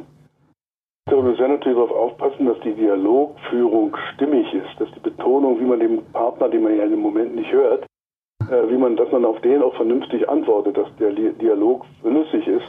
Äh, das ist eigentlich die Hauptaufgabe in dem Falle von dem Regisseur. Ähm, in meine Interpretation wird natürlich auch Einfluss genommen, ähm, weil es ja ein Hörspiel ist und ein Hörspiel, da gibt es einen Regisseur, der immer diese, diese Bilder, die, die er aus seinem Hörspiel schöpfen will, die hat er vor sich. Entsprechend muss er seine Rollen führen. Und da gibt es manchmal schon äh, die, also relativ wenig, aber es gibt dann schon die anderen, da stelle ich mir den intensiver oder hektischer oder ängstlicher vor. Und dann nimmt man das ent- entsprechend äh, nach diesen Anweisungen nochmal auf. Aber es ist relativ selten, weil man hat als Schauspieler schon auch viel Freiraum, man kann die Rolle so gestalten, man weiß ja, worum es geht, man liest es ja und dann weiß man ja, wie die Situation ist. Dann ist es einfach nur eine Geschmackssache des Regisseurs, ob er es jetzt noch ein bisschen verschärfter oder ein bisschen abgeschwächter haben will. Aber im Grunde genommen weiß man ja, wie die Rolle anzulegen ist. Okay, das heißt, auch wenn jetzt in einer Szene schon ein Sprecher vor Ihnen aufgenommen hätte, seine Takes, die würden Sie auch nicht hören? Äh, normalerweise nicht, nee. Also man könnte es eventuell, weiß ich jetzt nicht, wie technisch aufwendig das ist, dass man sich das reinspielen lässt. Aber ich glaube, es würde gehen. Aber da wir, meine Rolle ist ja auch nicht so groß. Also der hat ja nicht so wahnsinnig viel ähm, in den Folgen. Es sind ja immer nur kurze Szenen. Die spricht man einmal so durch, wie die Situation ist. Und ich glaube nicht, dass ich die mir reinspielen lasse. Mhm. Okay, ja, genau. Ähm, das wäre auch eine der nächsten Fragen schon gewesen. Ähm, Sie machen wahrscheinlich nicht eine Folge pro Tag, sondern, keine Ahnung, vier bis fünf und dann Ich denke so fünf, vier, bis- vier bis sechs so. Und der, vier bis sechs dann wie doch. wir fertig sind. Ja. wie viel Studio, Studiozeit er hat und wie viel Zeit er ähm, mich sozusagen buchen kann. Ich bin ja Gott sei Dank toll, toll, toll relativ gut beschäftigt. Ja. Muss, muss ja die Firma, der Regisseur immer eine Lücke finden und wenn die Lücke groß genug ist, also vier oder fünf Stunden oder sechs Stunden, dann machen wir natürlich noch ein bisschen mehr, sofern das Material vorhanden ist. Aber manchmal ist, Entschuldigung, manchmal ist die Lücke eben halt relativ klein, dass man sagt, an dem Tag, er, er ist, er ist ja nicht aus Berlin, er kommt dann extra nach Berlin, aber er hat vielleicht selber nur sieben, acht Stunden Zeit, um mehrere Rollen aufzunehmen. Also hat er für mich ein Fenster von zwei Stunden. Dann nehmen wir ihm halt entsprechend die Menge von Folgen auf drei, vier, fünf, je nachdem. Okay, und ähm, durch diese Alleinaufnehmerei ist eine Frage von mir auch noch gewesen, ob Sie denn lieber im Ensemble arbeiten würden oder mögen Sie diese Arbeitsweise? Ja, das ist ganz unterschiedlich. Also ich denke, wenn man einem Ensemble arbeiten würde, dann ist man mehr als, als Gruppe zu wahrzunehmen. Also man kann, man kann die Situation anders äh, aufnehmen, man kann sich auf die Kollegen einstellen. So kann man sich nur darauf verlassen, dass der Regisseur uns gut zusammenbringt. Aber man muss natürlich dann auch immer wieder Abstriche machen, weil der eine ist schneller, der andere ist etwas langsamer. Äh, das können die dann im Schnitt, wenn wir einzeln aufgenommen werden, natürlich auch flexibler zusammenschneiden, als wenn man hm, als ganze Gruppe da zusammen steht, wo denn der eine sich verspricht, muss man da wieder ansetzen, dann verspricht sich der zweite, dann verspreche ich mich. Wenn man alleine auf sich äh, konzentriert ist, kann man sich ähm, kann man sich auf seine Rolle fokussieren. Ich könnte mir vorstellen, dass es vielleicht für das Gesamtbild als Gruppe schöner ist, aber es ist für die Mischung schwieriger. Deswegen wird er beim Synchron auch einzeln aufgenommen, weil man im Nachhinein äh, mit vielen Bändern in der Mischung mehr anfangen kann. Wenn man jetzt alle Kollegen auf einem Band hat, weil sie miteinander vor dem Mikrofon stehen, dann gibt es halt die Kollegen oder Kolleginnen, die haben eine hohe, spitze Stimme, die anderen haben eine flache, äh, ruhige und die anderen haben eine ganz brummige. Die haben also ganz andere äh, Ausschläge da beim, wie auch immer der technisch heißt. Äh, und das dann zusammenzubringen ist schwieriger, als wenn man jeden einzeln aufnimmt und ihn dann zusammenmischt. Da kann man den etwas flacheren oder den spitztönigeren etwas runterziehen, den anderen kann man hochziehen, sodass es alles dann ihm halt doch so klingt, als ob es als Gruppe aufgenommen wäre. Ich glaube, für die technische Umsetzung ist einzeln äh, besser. Für mich ist es auch ganz schön. Ich mache es schon, ich muss ehrlich zugeben, ich bin schon ganz gerne auch alleine, weil man einfach immer dran ist. Man ist immer konzentriert, man fokussiert sich auf die Rolle und kann die dann äh, die, die entsprechenden Szenen durchziehen. Während man, wenn man als Gruppe da ist, ist man ja manchmal auch seitenweise nicht dran. Dann steigt man halt wieder ein bisschen aus, weil man ja nichts zu tun hat. Dann muss man wieder neu hineinspringen. Und wenn man einzeln aufgenommen wird, dann ist man total fokussiert auf, auf seine Figur und dann kann man intensiver arbeiten, glaube ich. Ja, das war eine klasse Überleitung für die nächste Frage. Wie lang können Sie denn am Stück konzentriert arbeiten und sprechen? Ach Gott. Was, was, was ist, ja, was ist, was ist so Ihr persönliches Maximum? Ich habe mal, glaube ich, von David Nathan gehört, mehr als vier Stunden am Tag macht er nicht, zum Beispiel. Ja, weil er das nicht mehr will, aber er könnte. Ah, ah okay. Er könnte mit Sicherheit, er, aber er, er könnte. weil er es nicht unbedingt äh, notwendig findet und nicht, und nicht unbedingt will und muss und muss es und da hat er vollkommen recht. Ähm, ich mache das jetzt als alter Mann, jetzt also äh, als Rentner sozusagen so, dass ich mir wenigstens Montag und Freitag freigenommen habe und in den drei Tagen dazwischen dafür relativ intensiv arbeite. Äh, deswegen habe ich dann ein langes Wochenende und kann mich dann sozusagen regenerieren, aber ich hätte auch kein Problem, die anderen Tage zu arbeiten. Ich arbeite relativ gerne, sehr intensiv und also bei Hörbüchern zum Beispiel lese ich im Schnitt so 150 Seiten und das dauert dann schon sechs Stunden. Aber schon ordentlich. Und, ähm, ja, es ist schon ganz schön heftig. Ja, die Ton, Tonleute, die schlackern auch manchmal und sagen, oh, jetzt macht er noch eine. Aber ich habe immer so, wenn ich so drin bin, dann will ich auch so vorwärts kommen. Also man muss am nächsten Tag, setzt man ja doch wieder völlig neu an. Und wenn man jetzt nicht mh, hm, völlig die Stimme versagt oder wenn man die, wenn, wenn die Konzentration einfach nicht mehr da ist, muss man natürlich aufhören. Aber ich glaube, da habe ich einen ganz guten äh, Akku, der da ganz lange läuft, ziemlich lange. Also ich arbeite eigentlich so in der Regel von also offiziell bestellt sind von 10 bis 17 Uhr und ich ziehe meistens auch äh, bis 16.30 Uhr durch, allerdings natürlich jede Stunde so 10 Minuten Pause. Aber eine Stunde oder manchmal auch anderthalb Stunden am Stück lese ich dann schon ganz gerne, weil man einfach drin ist im, im Stoff. Okay, jetzt haben wir bei den ähm, Hörspielen bei John Sinclair über die Regie gesprochen. Wie wichtig ist die Regie denn bei Hörbuchaufnahmen oder gibt es da überhaupt eine, wenn Sie das machen? Es gibt immer jemanden, der aufpasst. Regie ist beim Hörbuch, zumindest für mich, äh, nicht so von Belang, weil ich lese das Buch. Und ich interpretiere das Buch und ich äh, interpretiere die Rollen und gebe ihnen die Stimme, so wie es mir in den Kopf kommt. Wenn jetzt ständig jemand käme und wir lesen beide das gleiche Buch und der oder dasselbe. In dem Fall, und der sagte, naja, ich stelle mir den immer so vor, dann könnte ich auch sagen, ja, dann musst du es lesen, weil ich stelle es mir nicht so vor. Ja. Beim Hörbuch, beim Hörspiel ist was anderes. Beim Hörbuch möchte ich, so wie ich zu Hause auf dem Sofa sitze und lese, so möchte ich lesen. Ich möchte den Leuten etwas vorlesen, so wie ich es früher meinen Kindern vorgelesen habe, so wie ich es empfinde und so wie ich glaube, dass die Leute sprechen sollten, die da auftauchen, die Figuren. Und wenn dann ständig jemand sagt, na, ich stelle mir das aber anders vor, das würde mich, glaube ich, völlig rausbringen. Und dann würde ich sagen, dann müssen Sie das lesen, wenn Sie sich das so vorstellen, weil ich stelle es mir anders vor. Weil als Hörbuch kannst du nur glaubhaft sein, wenn du selbst dran glaubst. Ja, das stimmt. Da muss man genauso drin sein oder vielleicht sogar noch mehr als im Hörspiel, würde ich behaupten. Ja, beim Hörspiel ist wieder was anderes. Hörspiel ja. ist wie Theater. Der Regisseur, der sucht sich den Stoff raus und hat dann eine Vorstellung, ein Bild von dem Gesamtwerk. Und in dieses Bild müssen alle Schauspieler eingearbeitet werden. wie beim Theater. Der Theaterregisseur hat eine Vision, wie er sich jetzt, weiß ich nicht, Dantons Tod oder, oder Goethe Faust oder wen auch immer vorstellt. Das können ja manchmal ganz schräge Interpretationen sein, die mit dem, was der Schauspieler sich zu Hause denkt, wenn er Gretchen liest oder sonst was, dann überhaupt nichts zu tun hat, was der Regisseur sich da ausgedacht hat, um irgendwie up to date zu sein. Äh, der muss den Schauspielern dann sagen, wie er sich diese Inszenierung vorstellt. Und dann muss der Schauspieler da hineingearbeitet werden. Und so ist es im Prinzip beim Hörspiel auch. Der Regisseur mhm. hat eine Vorstellung, wie will er das umsetzen, diesen Stoff. Und dann wirst du als Schauspieler eben halt darum gebeten und dahin wird dann gearbeitet, dass du diese äh, Erwartung erfüllst. Das ist immer anders als beim Hörbuch. Beim Hörbuch liest du, also ich lese dann so, wie ich es empfinde. Beim Hörspiel weiß ich ja nicht, was für ein Bild der Regisseur im Kopf hat. Ich weiß ja nicht, will der den Bürgermeister schwul haben oder will der den, weiß ich nicht, temperamentvoll oder will er ihn böse oder will er ihn, das steht ja im Text so selten drin. Also das stimmt, da ist man sich selbst überlassen, mehr oder weniger. Da ist man sich selbst überlassen, so wie im Hörbuch kann ich dann aber auch selbst, mich selbst äh, auf mich vertrauen und dann so lesen, wie ich es machen würde.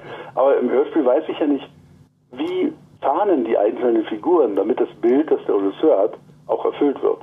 Deswegen ist beim Regisseur die Regiearbeit, Quatsch, beim Hörspiel die Regiearbeit viel wichtiger als beim Hörbuch. Mhm. Und ähm, jetzt haben Sie, glaube ich, in einem anderen Interview mal gesagt, Sie lesen hauptsächlich Prima Vista. Ja, ob das jetzt nach Angabe klingt, das will ich nicht hoffen, das ist aber so, weil naja, ich lese hauptsächlich Prima Vista, ja. Ist es Ihnen da schon mal, Entschuldigung, äh, schon mal passiert, dass Sie eine Rolle gegen Ende des Buches anders empfinden als am Anfang? Äh, wenn Sie sich vorher den Überblick nicht verschafft haben? Gott sei Dank ist es so mir noch nicht passiert. Und wenn der Autor das so geschrieben hat, dass man es am Anfang nicht merkt, ist es auch nicht so schlimm. Wenn ich jetzt den Fluss von vorher kennen würde und würde die Rolle anders anlegen, als der Autor es eigentlich wollte, sonst hätte er ja so geschrieben, dass ich gleich weiß. Äh, wenn der also den Charakter dreht, dann hat er das ja mit Absicht gemacht. Und wenn ich das jetzt auch nicht weiß, und dann folge ich ja der Absicht des Autoren. Und dann dreht sich das halt zum Ende hin und dann folge ich dieser Drehung. Wenn ich jetzt aber bis zum Schluss gelesen hätte und hätte gesagt, der wird ja so dargestellt von dem Autor als ganz fröhlicher, netter Mensch, aber hinten stellt sich raus, oh Gott, das ist ja eine widerliche Kindermördersau. Dann hätte ich ihn ja vielleicht von Anfang an hintergründig widerlich angelegt. Das wäre aber nicht im Sinne des Autoren. Sonst hätte er es ja so geschrieben. Oh, richtig, ja. Stimmt. Das ist ein Argument dafür, tatsächlich so zu arbeiten. Absolut. Ja, also das ist aber nicht das Hauptargument von mir, dass man sich mal ver, ver, verdattelt. Jetzt will hier jemand anrufen. Ich hoffe, jetzt hören Sie diesen An Nee, höre ich nicht. Alles gut. Das ist gut. Ja, also, ähm, was wollte ich jetzt sagen? Dass ich mich, dass ich mich also aus einem anderen Grund Prima Vista lese, das hat nämlich damit zu tun, dass meine Sprech- oder Lesegeschwindigkeit sehr zunimmt, wenn ich das alles schon ein- oder zweimal gelesen habe.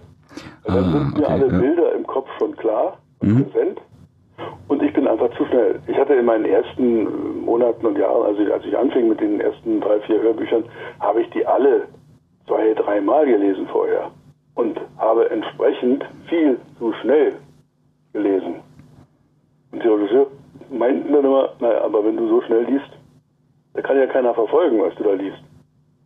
Weil du einfach die Bilder im Kopf schon. Dass, dass, ja, dass die quasi beim Hörer dann schon vorausgesetzt werden. Sind, also bei mir waren sie dann schon vorhanden. Dann habe ich mit einem Tempo gelesen, dass der Regisseur oder der Tonmeister dann sagte, du, ich kann dir überhaupt nicht folgen.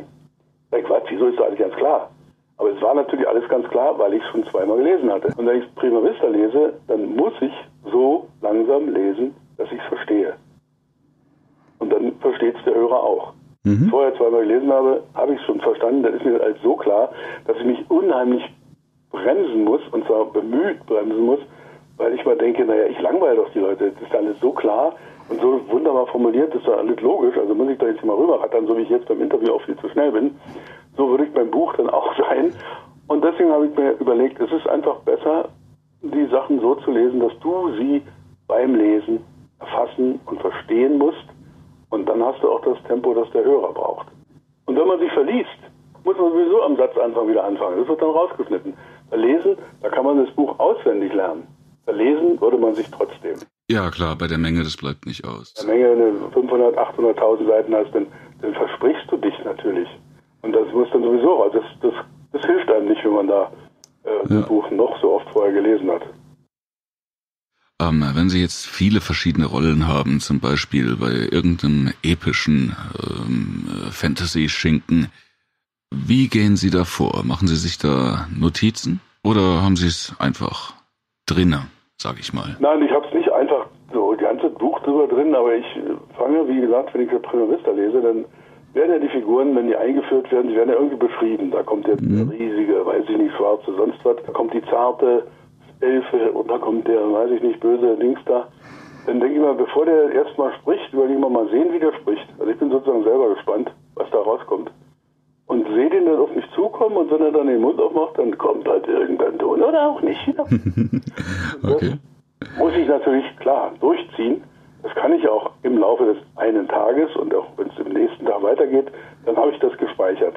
Wenn aber manchmal eine Woche dazwischen ist, oder es ist eine, es ist eine Trilogie, die kommt dann erst nach einem halben Jahr geht es weiter mit den, nach einem halben Jahr geht es dann weiter mit denselben Figuren dann haben wir das natürlich alles gespeichert. Also die Tonleute sind dann natürlich alle so ge gewieft, dass die alle Chargen, wenn eine neue Charge auftaucht, dann wird die namentlich notiert, damit man weiß, wie der ausgesprochen wird, der Name, und wie er spricht, welche Charge da ist. Also da kann man dann immer, wenn man an so eine Stelle kommt, wieder reinhorchen, wie habe ich den denn gemacht.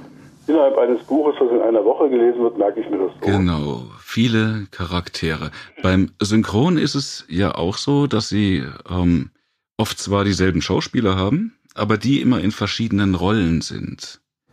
Na gut, das ist ja das Normale. Wenn ich Theater spiele oder wenn ich äh, Film mache, spiele ich auch nicht nur immer die gleiche Rolle. Also jedes Theaterstück. Ähm, Na, ich will zum Unterschied von Film und Serie raus oder Einzelhörspiel oder Einzelhörbuch und Hörspielreihe. Ob sie lieber ein, ein Charakter quasi sich, sich wirklich aneignen und den dann perfekt drauf haben oder ob es ihnen auch Spaß macht, immer in die neue Rolle zu schlüpfen. Ja, na klar, ist ja viel abwechslungsreicher. Wenn jetzt, also wenn, wenn man jetzt einen langweiligen Schauspieler hat, der einfach nur eine Art zu spielen hat, mhm. jedes Mal, da hat er zwar was anderes an, aber er spielt immer dasselbe, dann, dann ist es langweilig. Wenn er jetzt wirklich einen grandiosen Schauspieler hast, der wandelbar ist äh, und denkt, oi, oi, oi, was macht er denn jetzt? Das ist ja interessant. Da muss man sich als Schauspieler auch, als Synchronschauspieler ja auch äh, wandelbar zeigen. Da muss man ja auch in diese neue Haut schlüpfen, die der dann sozusagen zeigt. Und das ist schon viel spannender. Aha, okay. Ähm, zur nächsten Frage. Das interessiert mich jetzt persönlich. Kümmern Sie sich wirklich aktiv um Ihre Stimme, pflegemäßig? Und wenn ja, dann wie? Haben Sie da Techniken, damit sie immer da ist? Nö. Ist, ist einfach so. Und Verlustängste gibt's auch nicht. Naja, doch, die sind schon da. Na klar, wenn man dann äh, sich mit Freunden trifft und ist dann, hat dann ein bisschen über die Zeit äh, in der Kneipe zugebracht, dann merkt man schon, dass man morgen, oh Gott, das, das ist ja doch alles ganz schön heißer geworden jetzt hier über Nacht. Dann muss man jemand noch ein bisschen mehr Einsprechübungen machen, dann kriegt man schon erstmal einen Schreck, deswegen darf man das leider auch nicht übertreiben. Ja. Da immer ein bisschen vernünftig äh, mit umgehen, das ist glaube ich der einzige Trick, wenn man um seine Stimme nicht zu sehr zu äh, zerstören, dass man ein bisschen vernünftig mit Alkohol umgeht. Also okay. Einsprechübung muss man sowieso machen, also mehr wie so, ein, wie, so ein, wie so ein Musiker halt. Das Instrument muss gestimmt werden. Also man muss schon, man kann nicht um neun, also ich fange also mal erst um zehn an als Rentner, aber man muss ins Atelier kommen und das Werkzeug muss eingearbeitet sein. Man kann jetzt nicht kommen, Kinder, ich habe nicht noch gar nicht, ich weiß noch gar nicht, wie alles funktioniert. Das interessiert keinen. Ja, nee, da verschwendet man ja Zeit und Geld, nicht wahr? Nein, na klar, die Studiozeit muss ausgenutzt werden, da kann man jetzt nicht kommen, genau, jetzt muss jetzt mal, machen wir die ersten Takes nachher am Schluss nochmal, weil ich bin jetzt noch ein bisschen lahmtüdelig. Also ich spreche mich immer im Auto ein. Wenn ich mhm. zum Atelier fahre, mit dem, dann gibt's, um, werde ich immer Einsprechübungen machen, damit die Zunge gelöst ist und alles sich, also alles funktioniert. Dazu vielleicht noch, ich war tatsächlich ein bisschen überrascht, als wir das erste Mal telefoniert haben, um den Termin zu vereinbaren. Dieses 17 Uhr Ding, von dem Sie erzählt. Das was? Das, das 17 Uhr Ding. Ähm, dass Sie um 17 Uhr erfahren, wann und wie Sie oh, ja, am, am, nächsten Tag arbeiten müssen. Meinten jetzt den, den Berliner Dialekt? Nein, oh Himmel, nein, ich habe ein Interview vorher schon mit Ihnen gesehen. Ja, das ist so, dass die, die Disposition für den folgenden Tag ist sind in jedem Film sehr, sehr, also meistens sehr viele Kollegen beschäftigt und die haben auch andere Termine. Und jetzt muss man also sehen, am nächsten Tag, wir müssen den Film innerhalb von einer Woche abdrehen. Jetzt kann man nicht mit der ersten Szene anfangen, weil Herr Müller an dem ersten Drehtag nicht kann. Mhm. Also machen wir am ersten Drehtag einen Teil vom zweiten Akt, weil da kann Herr Müller und der Münz und der andere kann aber dann an dem Tag wieder nicht. Also ich glaube, die Aufnahmeleitung äh, hat einen richtig schweren Job, das immer alles so hinzukriegen.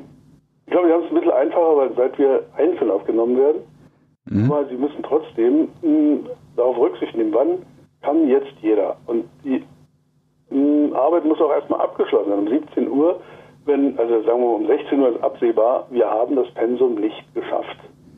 Also müssen wir einen Teil davon am nächsten Tag machen. Dann macht also keinen Sinn, mich am nächsten Tag um 10 äh, zu bestellen, wenn sie eigentlich noch den Rest vom Vortag machen müssen. Das heißt dann ich müsste also erst um 12 bestellt werden. Weil ich würde ziemlich mich ärgern, wenn ich um 10 bestellt werde und die würden mir dann sagen, ja, Detlef, entschuldige, wir haben gestern noch was übrig gelassen, das müssen wir heute nacharbeiten. Und dadurch hat sich das eigentlich, glaube ich, so ergeben, dass man immer erst so, so zwischen halb fünf und fünf die genauen Zeiten rausgibt. Plötzlich meldet sich um halb fünf jemand und sagt, ich kann morgen, ich bin krank oder, mhm. oder ich habe vergessen, dass ich eigentlich verreise oder keine Ahnung, dass ich dafür unwillig mal kommen. Also hat man sich darauf geeinigt, man wartet bis 16.30 17 Uhr und gibt dann die Termine für den nächsten Tag aus. Das ist ein bisschen von der Hand in den Mund zu leben, aber man gewöhnt sich dran. Das heißt aber auch, die, die Maschine muss laufen. Ne? Also auch ein, ein Detlef Bierstedt oder jemand anderes aus ihrer Liga könnte sich nicht ohne weiteres, ohne gute Begründung irgendwelche Änderungen herausnehmen, nehme ich mal stark an. Ja, es wäre einfach unter dem, dem Studioapparat gegenüber. Ja, ja. Äh, hat man den Vorteil, wenn man freiberuflich ist und wenn man ganz gut gefragt ist, dass man sich Freiräume rausnehmen kann, aber die muss man langfristig anmelden. Also ja. ich, wenn, wenn ich jetzt sage, ich habe jetzt ab Januar beschlossen, ich arbeite Montag und Freitag nicht, dann ist das bei allen Aufnahmeleitern im Kopf, die wissen das und wenn die dann sagen, wir haben eine dicke Serie, wir haben ein Problem, weil da die und die Ausfälle sind, dann rufen sie mich an und sagen, Detlef, könntest du nächsten Freitag vielleicht doch eine Ausnahme machen? Na klar, macht man dann eine Ausnahme. Aber wenn man es langfristig alles plant, seine Urlaube und seine, weiß ich nicht, kurzen, wo man sagt, da ist Hochzeitstag, da will ich nicht, da ist das und das, da will ich nicht, wenn man das alles mindestens eins, eine Woche, also besser wäre noch ein bisschen früher ansagt, ist das kein Problem. Man ist schon frei, trotz dieser Enge mit 17 Uhr. Die betrifft ja nur die Tage, die man eigentlich zur Verfügung steht. Wir machen immer am Jahresende sozusagen, mache ich mit meiner Frau mal so einen Jahreskalender und wenn wir alles, was wir wissen, was auf jeden Fall frei sein muss, das geben wir schon gleich weiter, damit äh, die Leute damit planen können und das funktioniert eigentlich ganz gut. Und wenn man dann um 17 Uhr erst den nächsten Tag äh, genau weiß, wo man hin muss, dann ist es nur für Fremde, die dann anrufen und sagen, ja, ich würde gerne mit Ihnen morgen dann und dann das und das machen. Also Handwerker, ich weiß es mhm. aber erst um 17 Uhr. Ich kann Ihnen das jetzt nicht sagen. Ob ich morgen zu Hause bin oder nicht, kann ich Ihnen erst um 17 Uhr sagen. Hä? Naja, ist halt so. ja, klar. Okay. Eine Frage hätte ich noch, oder wir sind auf jeden Fall fast am Ende. Ja. ähm, die Trennung von Kunst und Künstler zum Beispiel, da wollte ich Sie mal fragen. Wenn das Werk an sich toll ist, aber mhm. der Urheber, den können Sie nicht leiden, der ist ein Unsympath oder ein ganz schrecklicher Mensch.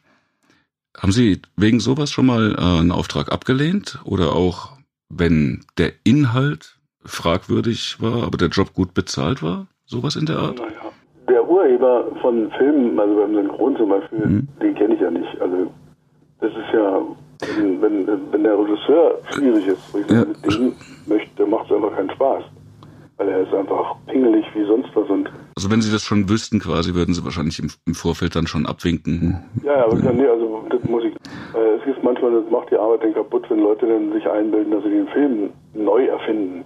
Der Film ist fertig. Das ist, das muss jedem Synchron äh, Mitarbeiter klar sein, der Film ist fertig. Und wir müssen es so gut wie möglich ins Deutsche rüberbringen, mit allen Gefühlen, mit allem Seelenschmerz und allem, was der Schauspieler oder was der Film uns bietet. Das müssen wir so darstellen, dass, die, dass der Kino- oder Fernsehzuschauer denkt, meine Güte, dass die alle Deutsch sprechen, finde ich ja faszinierend. Dass man also sozusagen vergisst, dass es synchronisiert wird. Das ist unser Hauptjob. Und wenn dann Regisseure äh, sich anmaßen, ja, weißt du, ich würde jetzt ja, guck mal, wie schlecht der das spielt, ich würde es ja so machen. Da ich dann, nein, dann geh doch nach Hollywood. Dann musst du den Film neu drehen, aber mhm. ich muss doch das machen, was er spielt.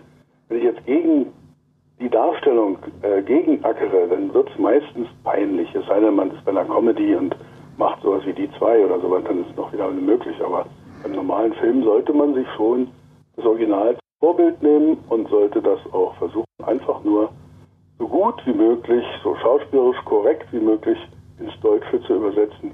Und da gibt es manchmal halt Kollegen oder der, die da hinten am Regiepult sitzen und sich anmaßen, sie sind die großen Regisseure der Welt und retten den Film. Da macht es dann keinen Spaß. Den ursprünglichen Urverursacher des ganzen Werks, mit dem hat man eh nichts zu tun. Von daher kann man nicht sagen, also ich arbeite nicht bei, für, für Spielberg synchronisiere ich nicht. Ja, bei, bei einem Buch zum Beispiel. Ich denke jetzt vielleicht an Felidae, ein tolles Buch, und Akif Pirinci oder sowas. Der hat ja dann ähm, für die Pegida öffentliche Reden gehalten. Das würde mich dann schon erschrecken, das weiß ich im Moment jetzt gar nicht, habe ich jetzt nicht so auf dem, auf dem Schirm, da würde man sich vielleicht dann mal ein bisschen schlauer machen, das würde ich zum Beispiel dann auch nicht machen. Mhm, ja. Klar, also ich habe dann, ich habe einmal, äh, da hatten, auch, hatten wir auch so eine Trilogie aus dem alten englischen, römischen, über, römischer, römischer Invasion vom, in England, dachte ich, das klingt ja ganz interessant, könnte ja geschichtsmäßig ganz interessant sein, mhm. war aber nur ein blutiges Gemetzel, hatte mit Geschichte nichts zu tun, sondern nur mit, mit äh, Splatter, äh, Blutkrams, wo der Autor sich wahrscheinlich in seinen eigenen kranken Fantasien gesuhlt hat. Da habe ich dann auch gesagt, ich lese den nächsten Teil nicht mehr. Die haben es ja auch aus dem Programm genommen. Mhm. Ich habe auch gedacht, so eine äh, Geschichte, so eine Invasions-, also römische Reich ist ja schon mal immer spannend. Ist ja alles interessant und, und, und da kann auch spannend und ist natürlich auch blutig. Aber ja. niemand nur. Nicht zum Selbstzweck, ja. Brutal und eklig und widerlich äh, die, die Niedermetzelung alle ins Detail zu schildern, dann muss ich das nicht haben. Was ist denn eigentlich bei so einer Trilogie, die Verträge? Ist es denn üblich, dass die erstmal nur für ein Buch gemacht werden, der, der Trilogie? Buch ein anderer neuer Vertrag gemacht, ja. Ah ja, okay. Dann war das also kein Problem. Irgendwie. Wir haben jetzt das dritte Buch, also es wird nie sein, weil es wissen ja, manchmal haben wir Trilogien und dann sind es sechs Teile plötzlich. Weil die Autoren plötzlich vom Verlag dann doch überredet werden, das weiterzuschreiben. Also macht man, mhm. legt man sich da nicht fest, man kriegt einfach nur einen Honorarvertrag über das erste Buch, da steht dann zwar schon drin, erster Teil, aber die Fragen hinterher, würden Sie bereit sein, den nächsten Teil auch zu machen? Naja, natürlich will man jetzt die Leute nicht äh, verprellen und sagen, die, die, Zuhörer freuen sich bestimmt, wenn in jedes Buch eine andere Stimme ist. Das wäre ja Blödsinn. ja. Also macht man es, es sei denn ja. so scheiße, wie das, was ich eben geschildert ja, habe. Okay, verstehe. Dann kann man es ja auch absagen, aber ansonsten wird jedes extra vertraglich geregelt. Gut. Sie persönlich, haben Sie denn ein, ein künstlerisches Herzensprojekt, das Sie gerne realisieren wollen, aber bis jetzt noch nicht dazu gekommen sind? Irgendwas, was Sie immer beschäftigt und was noch nicht wahr geworden ist? Nach Musik, ja, habe ich schon, als ich die Frage gelesen habe, schon drüber nachgedacht, ist mir auch nichts so eingefallen.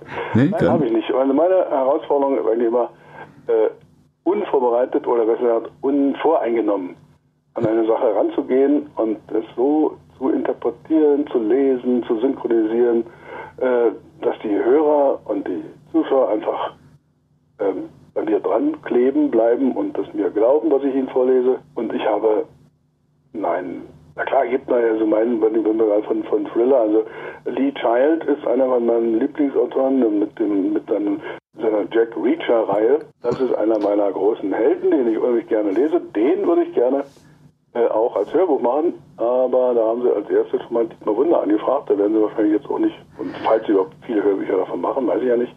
Aber das wäre so, den würde ich zum Beispiel, weil den sehe ich so vor mir, so schön groß und schön. Ja, und sogar nicht Tom Cruise, ne? Na, ihr völlig daneben. Also, warum der äh, Lee Child da äh, die Rechte an den verkauft hat, ist mir nicht ganz klar, aber wahrscheinlich reichen die paar Millionen, die er mit den Büchern verdient, nicht aus. Dann brauchen sie alle noch ein paar Millionen mehr und dann verkaufen sie eigentlich ihre Hauptfigur.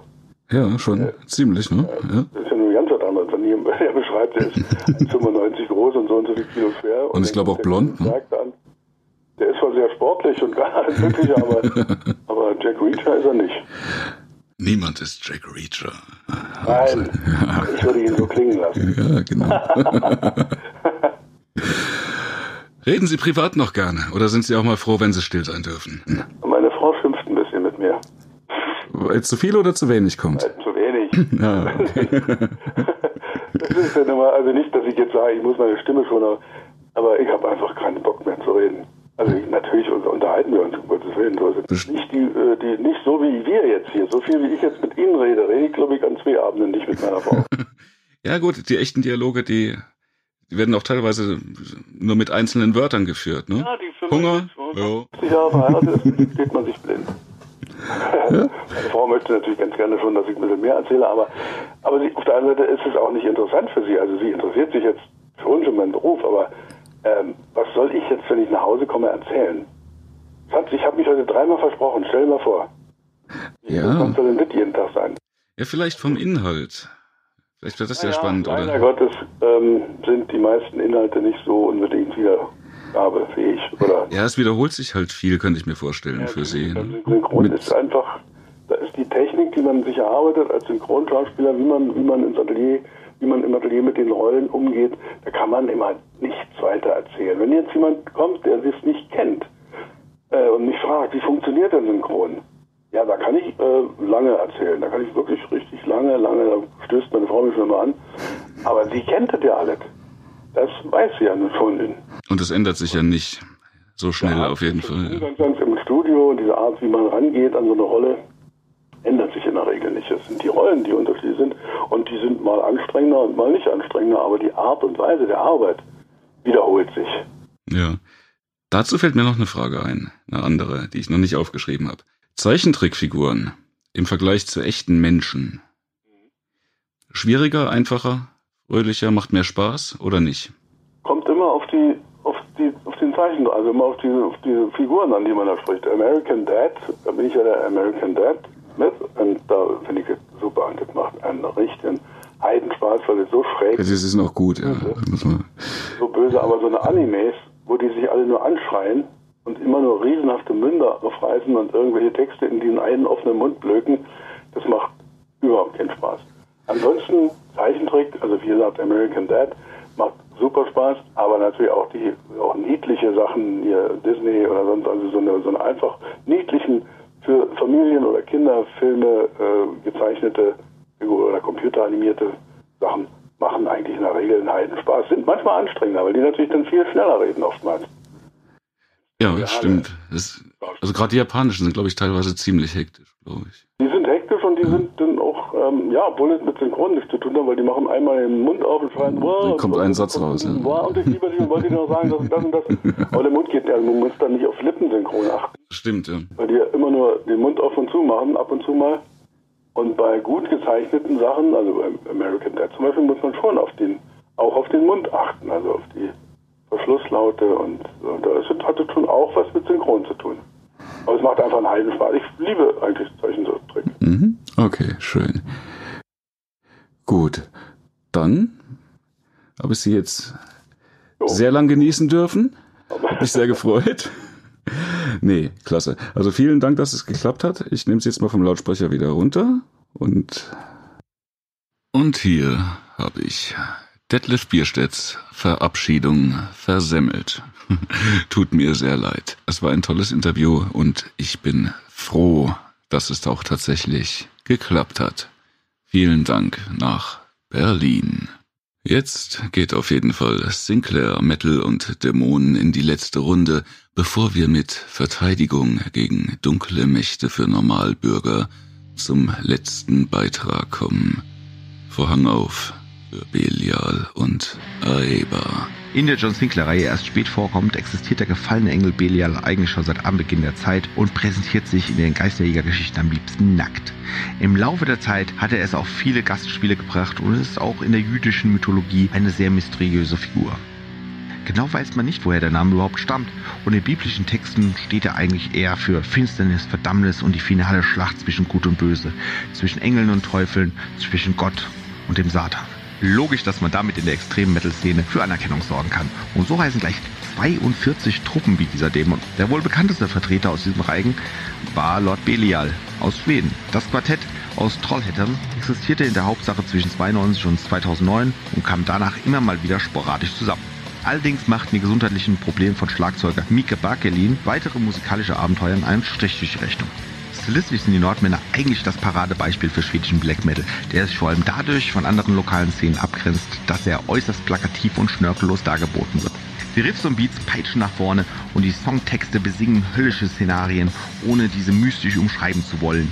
Innerhalb der Black Metal Szene hat Lord Belial auch ohne aktives Lebenszeichen in den letzten Jahren eine immer noch große Kultanhängerschaft und gilt als einer der wichtigsten Impulsgeber für viele andere Bands. Fast ebenso lang wie die Schweden existieren die Schwarzmetallkollegen von Paragon Belial. Bereits seit 94 sind diese Mönchengladbacher unterwegs und berufen sich bei der Namensgebung auf einen Song von Dark Throne, die Band des bereits erwähnten Norwegers Fenris deutlich unbekannter als die erwähnten Skandinavier, aber immer noch aktiv, kann man die Kapelle um Bassist und Frontmann Andras aktuell live erleben. Sie spielen immer mal wieder einzelne Konzerte, aber erwartet jetzt keine Tour oder so. Und aus eigener Erfahrung kann ich sagen, dass sich ein Konzert von Paragon Belial auf jeden Fall lohnt. Der ist mächtig Feuer im Hintern. Zu guter Letzt reden wir über Aeba. Dieser Dämon ist kein Sinclair-Feind der ersten Stunde, aber sorgt in späteren Episoden für einige Schwierigkeiten. Auf einem historischen oder mythologischen Vorbild basiert dieser Schrecken zwar nicht, aber trotzdem gibt es natürlich eine Black Metal Band, die diesen Namen trägt. Allerdings ist die phonetische Verwandtschaft dieses Mal mehr ein Zufall und weniger eine Huldigung der beliebten Horrorreihe. Denn der Name Aeba setzt sich als Akronym aus den Anfangsbuchstaben der Mitglieder zusammen. Diese lauten nämlich Astaroth, Eurynome, Baal und Amdushias. Ähnlich wie die bereits erwähnten Lord Belial haben sich auch diese Kieler Herren Mitte der 90er Jahre zusammengefunden, um sich dann wieder zwei Dekaden später aufzulösen. In dieser Zeit haben sie fünf Studioalben herausgebracht und als eine der ersten ausländischen Black Metal Bands überhaupt in Israel performt.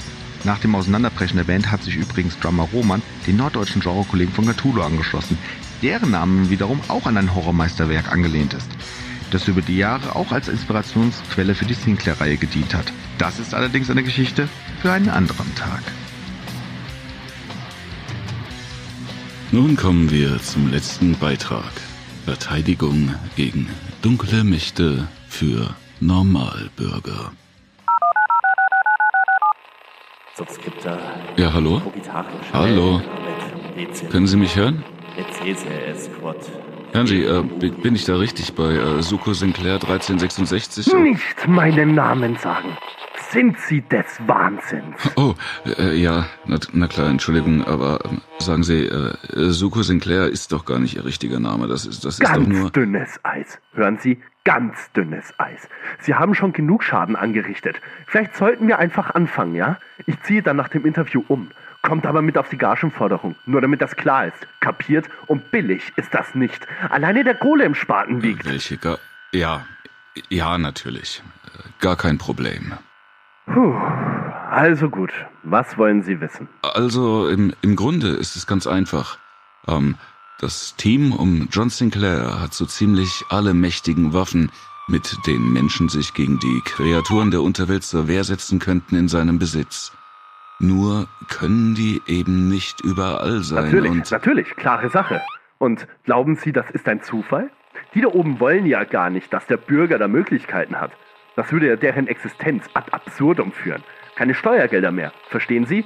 Wir, die Bürger sind es doch, die diesen wichtigtuerischen Pausenclowns die Gehälter zahlen.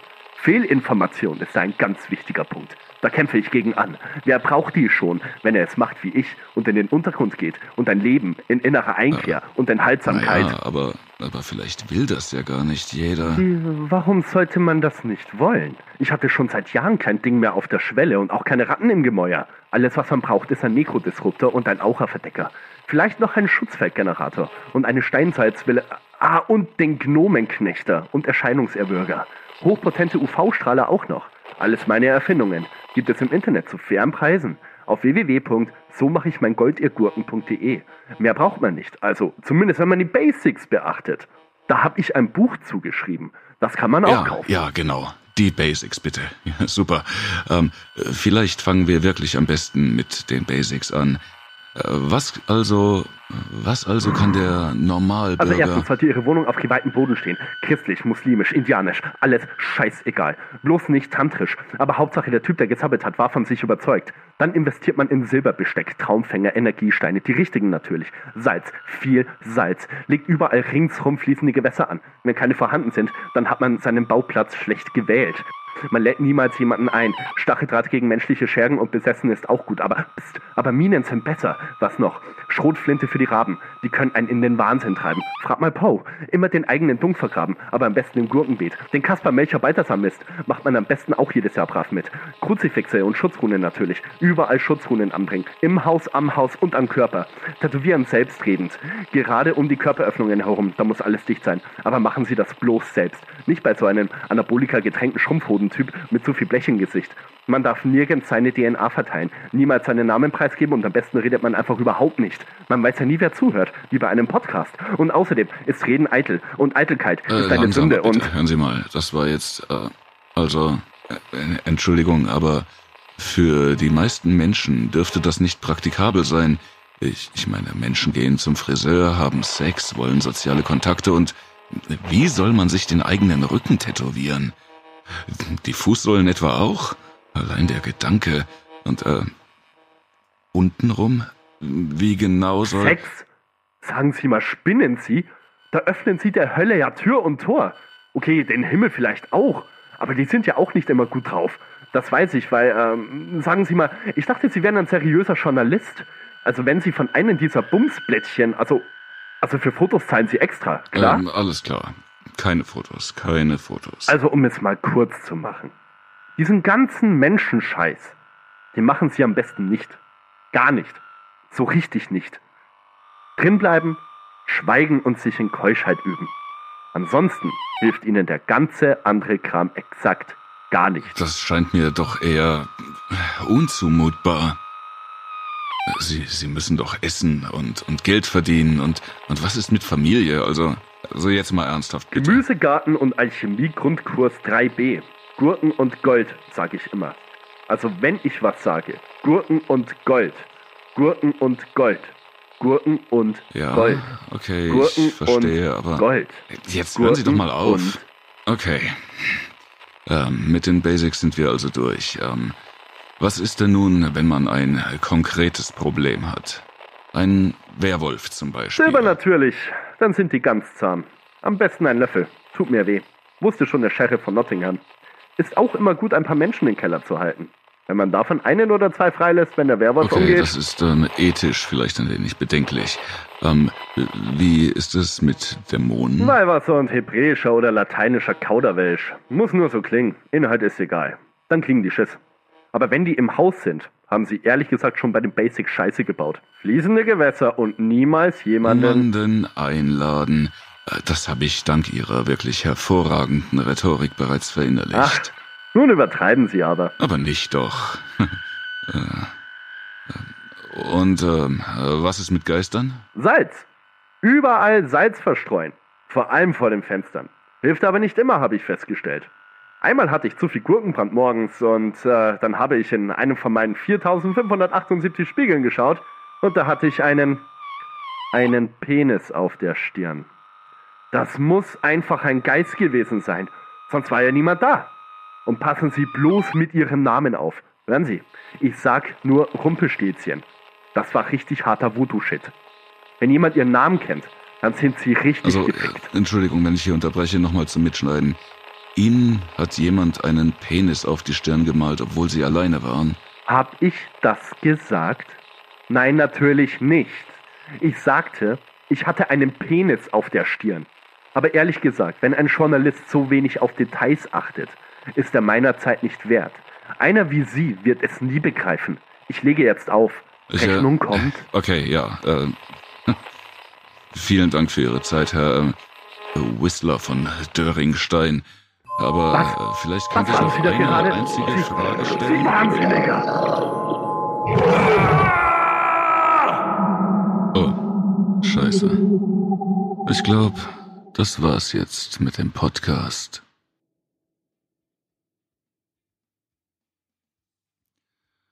So, das war es nun also. Nochmal vielen Dank an das John Sinclair Team, an Britt Newson, an die Band Iron Tree, die mir die musikalische Untermalung von Sinclair Metal und Dämonen zur Verfügung gestellt haben, an Adrian von Tod gehört, an den Filmelf, der mein Gesprächspartner im letzten Beitrag war und ebenfalls auf YouTube zu finden ist, an Christoph vom Bulletonic Kanal für seine Fachkenntnis und seine Geduld und noch einmal ganz herzlichen Dank an Detlef Bierstedt und alle, die reingehört haben. Ich hoffe, ihr hattet Spaß und fandet die ganze Chose interessant.